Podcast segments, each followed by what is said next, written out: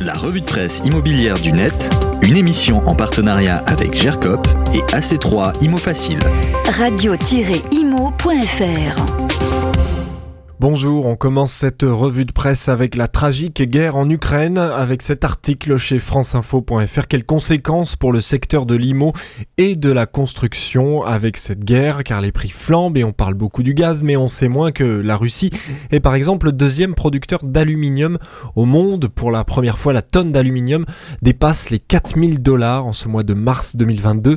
C'est énorme et conséquences directes, les prix des fenêtres et des pergolas s'envolent, pareil pour l'acier le grillage et les tiges qui servent au béton armé, essentiel dans la construction, nous dit France Info.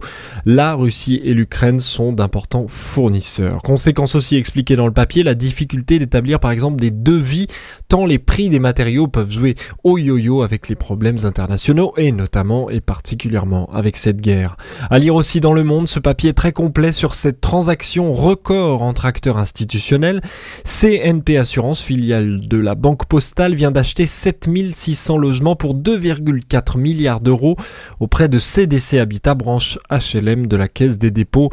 L'investissement coche toutes les cases, nous dit le grand journal du soir. Il est vert avec de bonnes performances énergétiques et environnementales, sociales, avec des loyers abordables ou intermédiaires qui devraient limiter le turnover des appartements et il offre un rendement sans risque pour l'acheteur de 3,5 à 4%. Le monde qui décrypte cette transaction de deux mastodontes du secteur en interrogeant par exemple Olivier Guigné, directeur des investissements de la CNP. Ce dernier détaille que la transaction va permettre à CNP de doubler d'un coup la part de logement qui passe à 20% des biens immobiliers du groupe, essentiellement fait de bureaux et de commerce par ailleurs.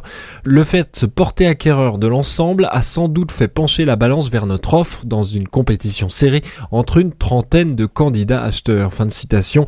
L'analyse complète dans le monde. Enfin, on termine avec des biens immobiliers des candidats à la présidence de la République ça a fait le tour des médias et de la presse puisque cette semaine ont été publiées leurs déclarations d'intérêt, mais soulignons quand même le travail du journal Le Figaro qui s'est intéressé aux biens IMO pour ramener les candidats à une comparaison avec les Français.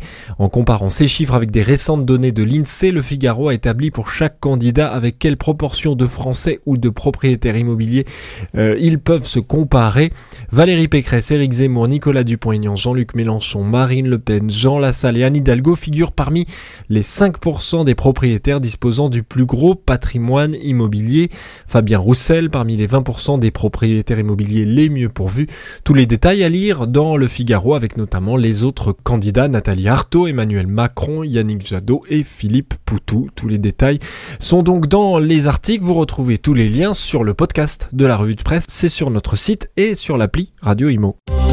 La revue de presse immobilière du net, une émission en partenariat avec GERCOP et AC3 Imo Facile.